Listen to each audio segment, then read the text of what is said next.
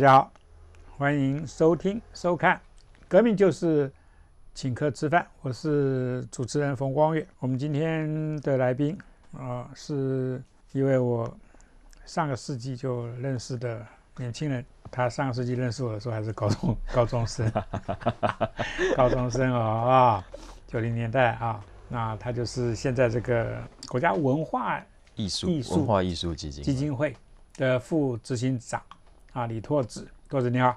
光源好，大家好，啊、我们上个世纪就认识，真的是上个世纪。对对上个世纪你还是复兴，对我那时候读复兴高中，对不对？对。然后有一天我突然接到一个电话，是从复兴高中的同学打电话来的，说要找我去你们学校演讲，好像是这样子。是这样子啊，不是好像是这样子。我记得好像是先有一个采访之类的 对对对对，你来你来采访我啊。啊，我想起来了，采访的时候是在中国时报，应该是过了一年，那时候我想要办活动，那我就邀约你来讲给我报报。你那个时候高几？采访的时候可能高二吧，然后办活动的时候大概高三。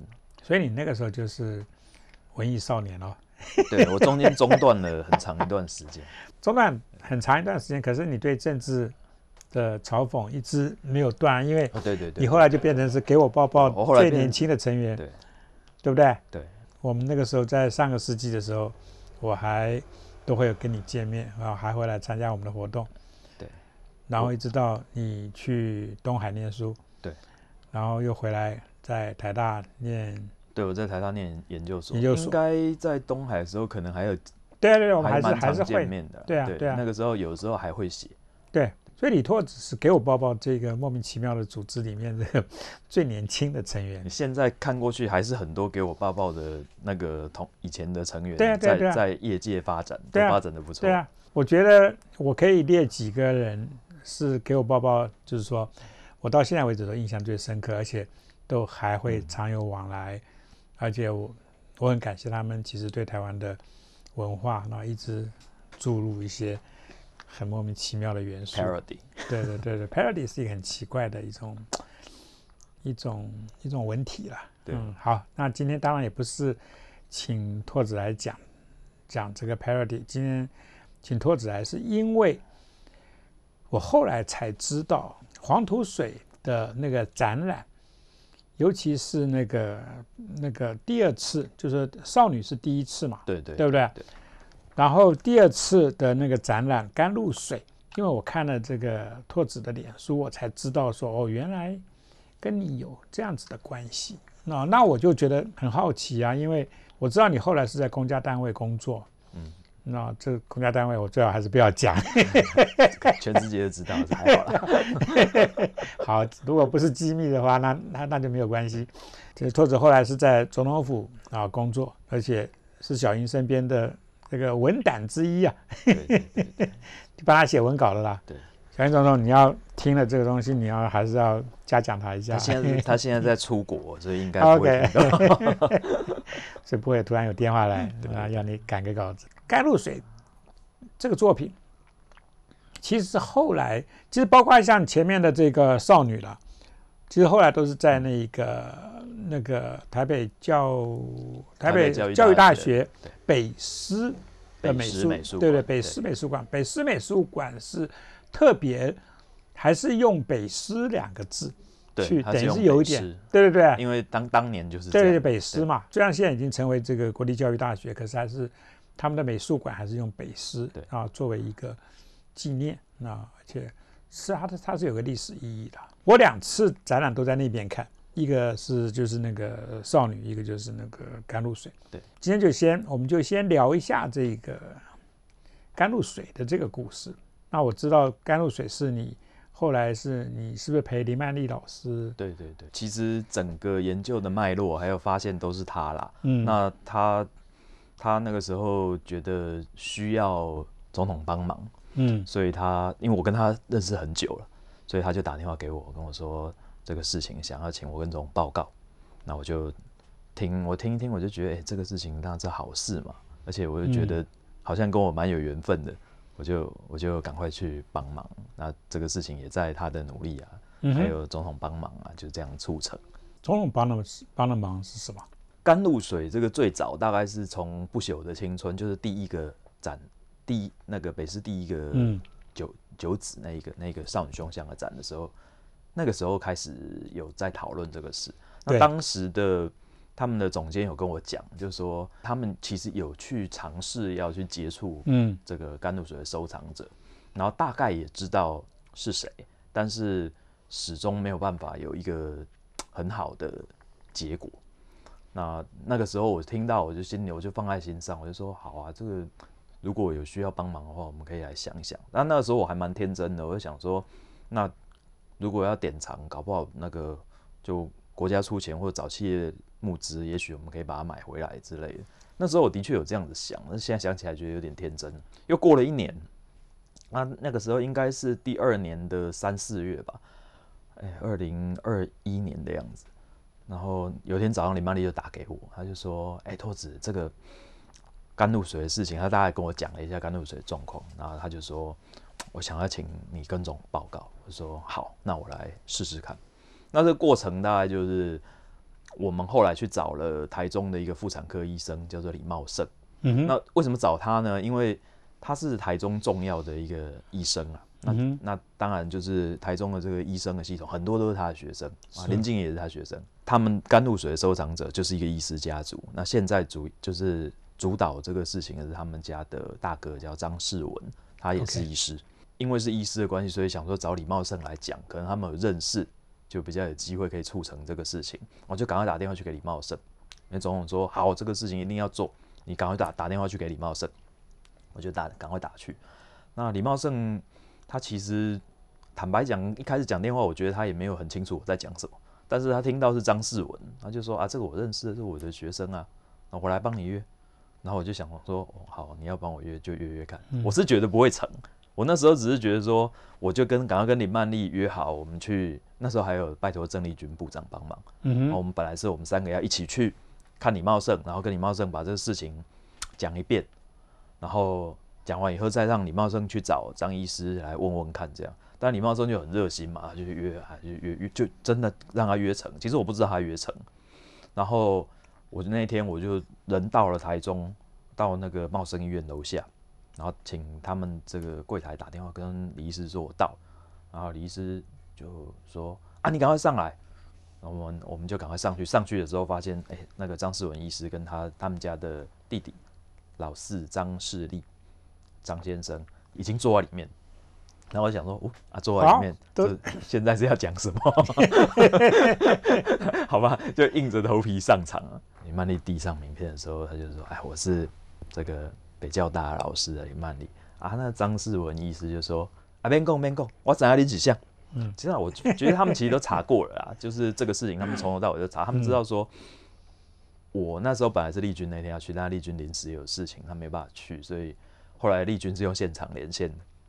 对，然后他就知道说啊，丽君跟又找李茂盛，然后丽君也要去，那林曼丽也是在处理这个事情，很有已经算是国内的权威了，他大概知道要讲什么事了，所以张世文一开口就说甘露水的事情我们会无条件还给国家，嗯哼，哦，阿林找一刚来个掐凳去，然后我们看啊，找一刚掐凳去现在是哪一招？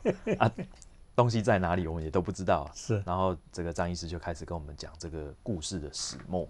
那这故事始末大概是这样，就是说这个甘露水是黄黄土水入选第一九二一年对年，一九二一年的时候的作品，第三届。当时入选的地展，对台湾人入选地展不简单，对黄土水入入选四次，这是台湾人中的天才啊。这个作品也是是一个大理石的作品，啊，蛮了不起的。然后当时因为黄土水后来很早就过世，他过世以后，他的所有的作品就是他太太廖秋桂女士到日本去把东西带回来，带回来以后开过一个遗作展。那这遗作展当时的作品，我现在忘记件数了，可以再查一下。当时件数是蛮多的，就是黄土水所有的作品。那这几件作品都在甘露水那那那个时候也在。那后来就把这个作品捐给这个台湾教育会馆嘛，然后捐给教育会馆，那时候应该是一九三几年的事情，对对，对，然后教育会馆后来战争结束以后，国民政府来嘛，那个教育会馆后来就变成省参议会，现在二二八纪念馆，对以前的美心处对，这个作品后来就留在那个，就留在那边。那这个省参议会要搬走的时候，就是要把东西都载走。啊，那那这个甘露水是其中的一件物品，就载走，就载到台中去。那这个承运的是张家的，应该是张家的姻亲，应该是他太太吧？张宏彪医师的太太，就收藏者是张宏彪医师，就是张世文的父亲，他太太。那叫做徐兆生，他是省参议员，是他们承揽，他他们是一个那个货运公司，他们承揽，东西就载到了台中，载到台中以后，就因为省议会在雾峰嘛，所以东西就都一一件一件就到台中火车站放下，然后再走，再走，再走啊，所以每一件都载走，就剩下甘露水没有被载走。那没有被载走，其实是我觉得是当时的民风也比较保守，就裸女像嘛，然后 要干嘛？对，也不知道这个价值是什么，也没人知道这是什么东西。嗯，然后工人也不晓得啊，就是一直而且很重，就是就是一尊就在台中车站前面这样。那个时候张宏彪医师的诊所就在车站附近，张宏彪医师当然是应该也是透过这个徐徐兆生他们知道这个事情。那张宏彪他是张生切，张真切是一个有名的作家，日日本时代的有名的作家，他是张真切的弟弟。张真切以前在高沙寮，就是在东京的台湾人宿舍，嗯，他跟黄土水是住在一起，对，可能不是室友，但都住在高沙寮里面。那是专门给那个台湾留学生，台湾留学生住的地方，他们就住在那个地方。在在我那天有去查，在现在的现在旁边一个养老院，在文京区。张生切那个时候有曾经有记录过黄土水这个人，就说这个人呢不太跟人家来往，就每天都在敲石头。那名字里面有土又有水，长得其貌不扬，所以大家都很看不起他。张生切是这样讲。那我想说，张这个张宏彪既然是张生切的弟弟，我猜想他是知道这些事情的。而且张宏彪本身是一位艺术的爱好者，我相信他是知道黄土水，他也知道这个作品可贵。那这作品在台中车站那样风吹雨打，中间还有一度经过，就是有那个阿兵哥经过啊，看到裸女啊乱摸一通。然后泼了泼了墨水在甘露水在这个作品身上，啊，张文彪就舍不得，这东西也没人要啊，反正他们家搬开货运公司的，搬到仓库蛮简单的，对吧？就把这个甘露水运走，其实也不简单，五五六百公斤呢，运起来也是蛮累的，对，所以难怪都没有人偷就，对对对，没有没有人偷，对，然后就哇，这个东西就就暂时放在张家，那放在张家是放他们家诊所了。然后其实出出入入了很多，所以早年的台中文化界人士很多都知道这件事情。所以这个作品在张家最最后一次出现就是在张家嘛，大家都知道。然后如果大家有机会的话，可以去看张世文医师他的，应该在脸书上、网络上都搜寻得到。他有一篇文章叫做《姐姐》，那个是去诶前年就是甘露水这个展在北师开幕的时候，光这个展在北师开幕的时候邀请他讲话的讲稿。OK，那这讲稿写的非常的好，他就在讲他跟这个他叫他姐姐，他说这个姐姐从小他们他们叫这座雕像，对，叫姐姐，因为就是比他们大一点嘛，对对，然后姐姐他们就是从小，他就说回家的时候呢，就书包一抛，就在旁边写功课啊、吃饭啊、干嘛，然后我我听他们家的姐妹，就是他们家有还有两个女生，说小时候就是在上面荡秋千啊，甩来 拉着动来，反正。石头啊，对，还蛮坚固的，嗯，就是这样乱玩，然后就是跟他也是有点感情。他说后来是他爸爸，就是张宏彪医师，可能生病，他觉得小孩可能暂时没有能力处理这件事情。然后这个作品呢，因为是真的就是人家不要，所以他们带回来，所以他爸爸可能也有点担心会有一些法律上的问题，所以后来就他们就是应该是跟他们家，我忘记是老二还是老三。就一起把这个这个作品封到木箱里面去，在他们家家大业大雾峰的工厂，再到雾峰的工厂去放着，就再也没有拿出来过。啊，他们大家就忘了这些事。那我记得张世文医师在那篇文章也写到，他就说他在大学的时候在翻雄狮美术，翻到哦黄土水，看到这个作品，说嗯啊我姐姐怎么在这里？而且上面还说她下落不明。所以他们家人其实知道这东西在哪。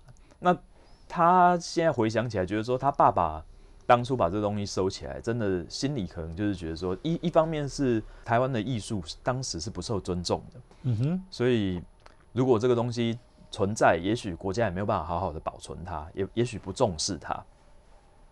那也许等到有一天时机成熟了，国家开始重视这些事情了，也许这个时间点再让它出来，会是比较好的一个状态。那他们其实一直都在等这个时间，所以当天这个张医师跟我们把这个故事讲完以后，他最后的结论是说：“哇，我登去拜拜哦，我今我今他们困得起啊！”啊，其实我那时候蛮感动的，我就觉得说：“哇，这个家族真的是非常的了不起，保存这个。”长辈交代的事情就留了这么久。他说他爸爸交代，他妈妈有那个离开以前也交代过。然后反正总之我们就约好说，那我们就很快就会去。但是我们其实也还没讲好什么时候要去，大概才过两天吧。林曼丽，林曼丽是非常个性、个性非常急的人。他打给我说：“哎，咱今来去。”我是说：“啊啊，不是讲后礼拜备用。”她说：“明仔载就去啊。”我一困得起，我困没起啊啦。对啊，这个责任就是掉到他的肩头了。然后我们就一起一起出发到台中去。啊，张家全家出动，他们家很多人都在台北，真的是医生家族啦。所以家里那个到第三代也是很多医生。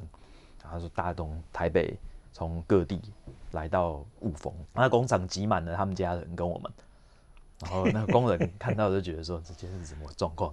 嗯，大家看，大家围了一个木箱，在台湾修复黄土水作品的权威是叫生存一老师，对，日本的，哎，他是他是一位，他是一个，他应该是东京艺东京艺大的老师吧？对对，然后他刚好当时在台湾，他在台湾原因是因为疫情啊，他回不去，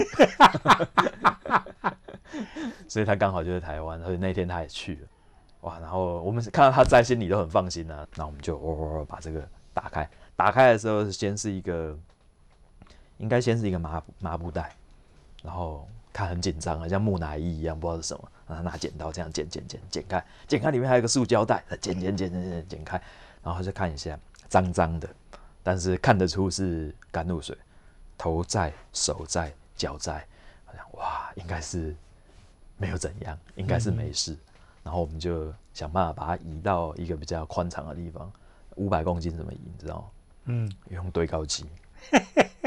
还好，但是真的那一天运气很好，那一天就是在工厂里面，工厂里面什么都有，对对对对对。然后这堆高机堆起来，大家吓死了，你知道吗？因为很怕弄坏嘛。但是它，但那个木木箱都还在啦，只是我们把第一层打开，看十几个人扶着那个护送他，哇，到一个很宽敞的地方放下来，放下以后再把木箱整个拆开。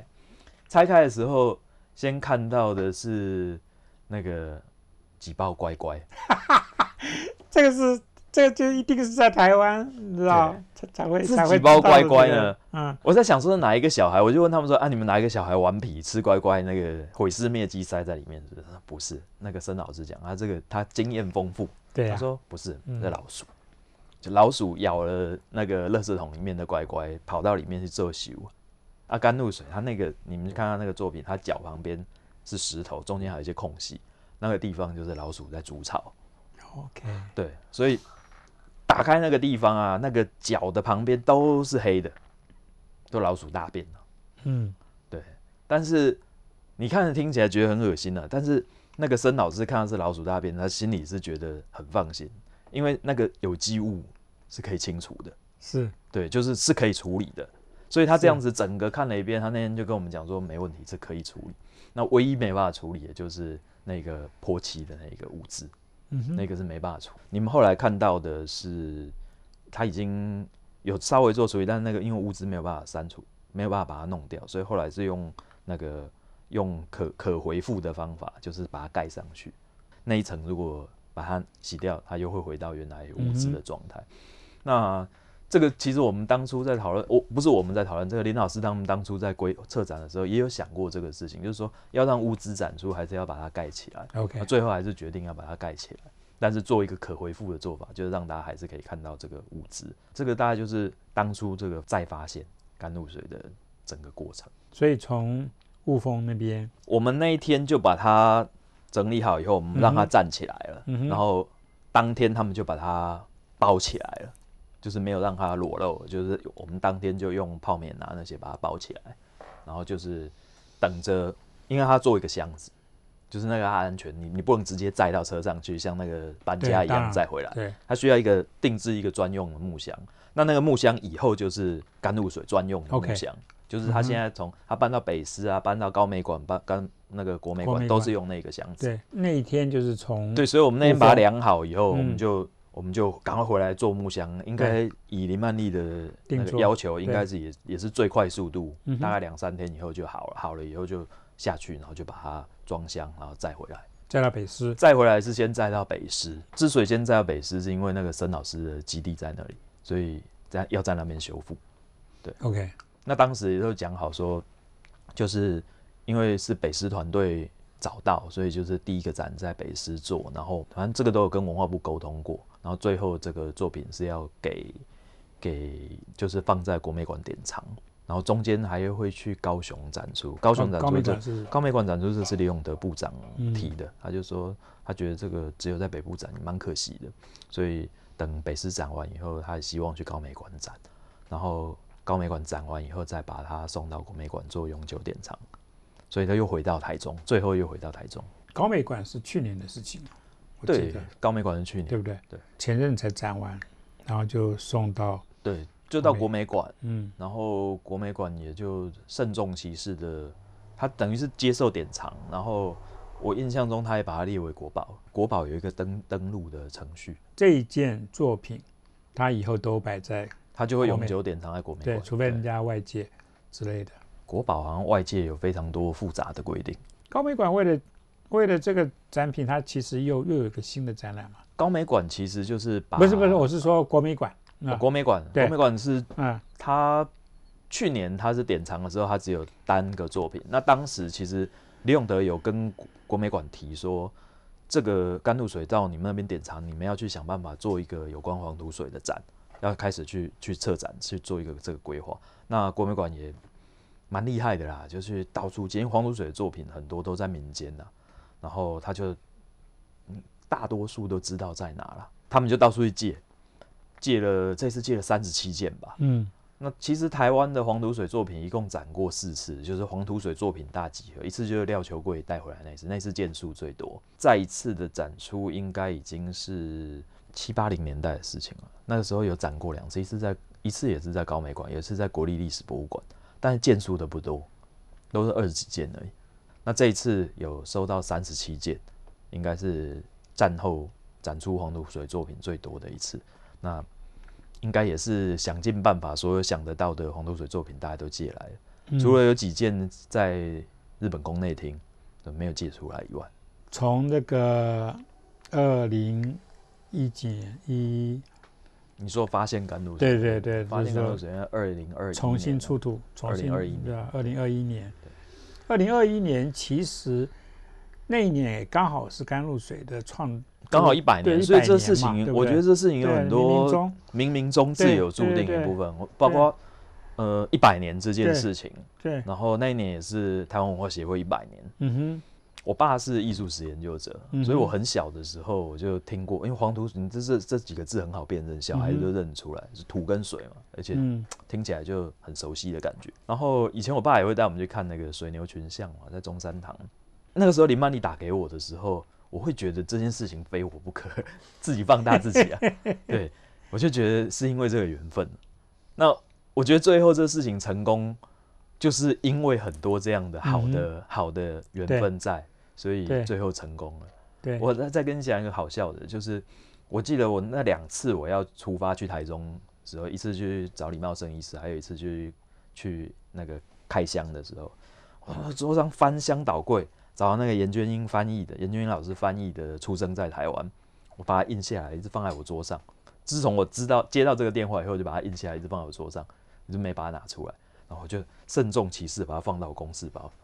今天那个黄土水会保佑我这件任务会成功，就也是抱着这样的心情去。然后印象还蛮深刻，就是我我记得我们去开箱，应该是开箱那一天，我上车我就说啊你好，我是李拓子啊，我就稍微跟他自我介绍一下。他就看了一眼，说：“哦，我知道，我先生说你们上礼拜来的时候，你们椅子都坐四都坐四分之一而已。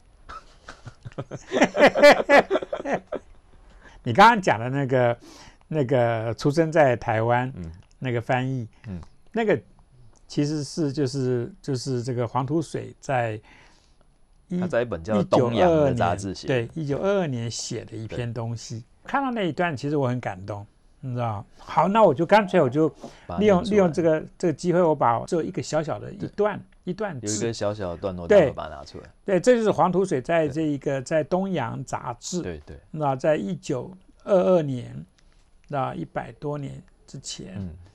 写的一一一小段文字，那他是这样子写：生在这个国家，便爱这个国家；生于此土地，便爱此土地。此乃人之常情。虽然说艺术无国境之别，在任何地方都可以创作，但终究还是怀念自己出生的土地。我们台湾是美丽之岛，更令人怀念。黄土水在一九二二年写的，然后这么简单的一个道理，你知道，你今天看到台湾这么多 这么多人，你知道他在这块土地上面吃这块土地的，用这块土地的，然后他心里想的是中国共产党。就是你看这几年，其实重建台湾艺术史的工作是有一些成果的。是我觉得像连曼丽办的那两个展，从不朽的青春到光这两个展，让很多过去对于艺术不是那么有兴趣、不是那么了解的人，都走进了美术馆，对然后感受到一些他们想要找到的东西。那这就是其实黄土水水讲的，出生在这个地方就爱这个地方，其实就是这个概念。然后我我觉得这两个展都非常的成功，那也因为这样让很多人入门了艺术这个领域。然后北美馆啊、国美馆其实做这些前辈画家的展也都做得很有成果，也很多人去看。对我觉得是非常非常棒的一件事情。这也是我觉得最后黄土水会觉得一百年以后这边这件作品要重新出土其中的一个他，我不知道他有没有感受了，但是我有感受。你看，像少女，就前两年不是在那个北师美术馆？嗯以前我我根本就不知道北北师美术馆原来你知道它的展场还还挺大的，对对不对？就是因为看了少女，然后又看了这个甘露水，这个美术馆就对突然之间就在很多台北人，嗯，也不是台北人，就是台湾人，台湾人很多，因为我知道很多很多朋友从中南部其实专程特别跑来，北上，对。对现在的这个台北教育大学嘛，对。对？那个北师的那个美术馆，这我知道，谢谢林曼丽老师。嗯，那曼丽老师她其实真的就是在某种程度上面，她那他提倡了这个整 个台湾的这个这个这个这个美术的感觉，跟对，跟大家对于台湾美术艺术的这个认识。我是真的很佩服他有无限无穷的精力来做这些事情嗯，而且一定要做到。那那也刚好就是说你你在总统府工作，所以你还真的是借着这个机会，也等于是在旁边推了一下。透过各种管道跟家属都接触过，但是都没有结果。我觉得林曼丽这个判断很精准，嗯，他觉得说这需要，这可能需要，就是他觉得应该是有这个机会。嗯我不知道他是直觉或者是怎样，但总之他就觉得说应该有这个机会来做这件事，所以他才会觉得想要找总统。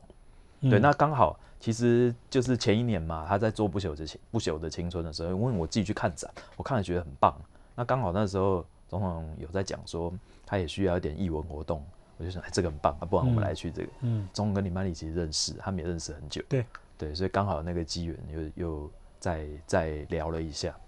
对，所以他心里就一直觉得说，哎，也许有机会可以让总统出面来帮这个忙，总统也很乐意来做这件事情。对所以我觉得这最后就是朱总好的姻缘促成了这个最好的结果。是对，所以二零一二一年虽然那个疫情肆虐，但是我心里其实一直都觉得那是一个对我个人来讲，一蛮美好的一年。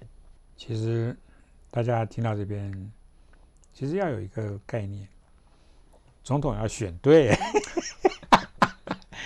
你选错了，你真的你就是一天到晚去那个桃园、大溪啊那种地方去鞠躬，如此而已，你知道你你真的是对于国家台湾这块土地上面啊，我们过去这些年前辈艺术家啊、前辈政治工作者、前前辈各种前辈他们的努力，那他们想办法啊做出来的创作，这创作当然也包括制度的对，整个的创作，还不只说是艺术，对不对？整个制度、整个体制的创作，那个是多困难，不去思考它，怎么去好好保存它、发扬它，一天到晚，你知道还有什么反战宣言？拜托，你就跪下来直接舔了，OK？他们绝对不会刺杀，你知道跪在地上啊舔他们脚趾头的人啊，他们应该是不会。真的吗？没有，没有他们现在一时不会刺杀，然后过一阵子，你看那些投降的投降到这个共产党的那个那个当年的国军，哪一个活着？他在那边摆几年样板，摆完之后全部把你干掉，啊，管你是几星上将，管你以前的这个，你知道，就是说能够号召多少，知道这个他们的这个这个同志一起去啊投降中国共产党。中国共产党，人家他们常常说，那我们才是，他们是整个是传承的东西。我说不是，他们是马克思列宁的传承，那个怎么会那个你知道？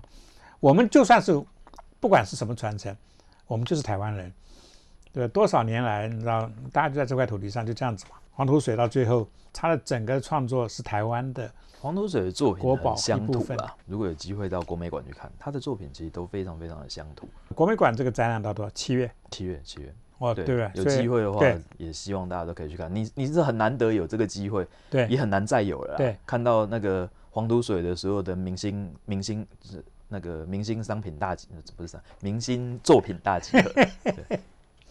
没有，我们要用一些现代的方式去推广，这倒还好。可是真的是要去到现场去看现场的作品，那真的是啊，就是还好这个这个北师美术馆那这几年的那推广，让让台湾人更加认识啊我们对这位对对那这位国宝级大师，觉得很庆幸，然后认识当年呢九零年代高这位高中生，你知道，啊经过这大概二十几年啊，还真的做了很多事情。也也只做了这么一件啊。没有没有，不过这一件可以讲很久了。嗯 没有啊，因为我平常都有在在关注你的一些脸书啊那些事情，所以我大致也知道，那你其实也写了不少东西了，那帮帮总统府帮小英总统啊写了一些，其实要谢谢你当年给我很多机会。你知道对一啦个对一个嗯高中生来嗯。讲，看到自己的文嗯章被刊在报纸或者嗯。是杂志上，是一种非常嗯。奇特的感觉。对，那那你会肯定自己，你有机会写，你能写。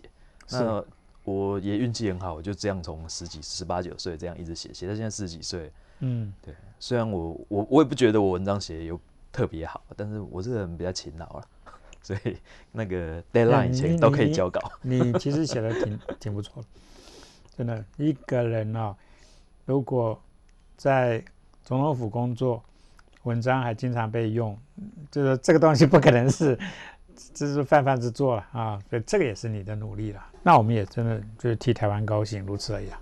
不管是怎么样，谢谢谢谢。那我们我们我们都尽量替我们这块土地，替我们这个国家做做一点事情，如此而已。就好像刚刚老在这边念的，出生于台湾于，台湾，黄土水，以前这个一九二二年的啊写的这个短短的文章，真的出生在台湾，我们要记得我们这个国家，我们记得这块土地，就这样子。好，今天非常谢谢拓子啊来跟我们在聊这个甘露水这件事情背后的一些故事。我会把一些资料再整理好，摆在脸书上面，所以大家可以再回头去看啊这些资料。那在七月之前，有机会的话，对有机会的话台中去看。对对，然后国美馆去看一下黄土水他的这些作品。好，我们今天就大致到这边，谢谢谢谢，啊，多子，谢谢你。啊，谢谢。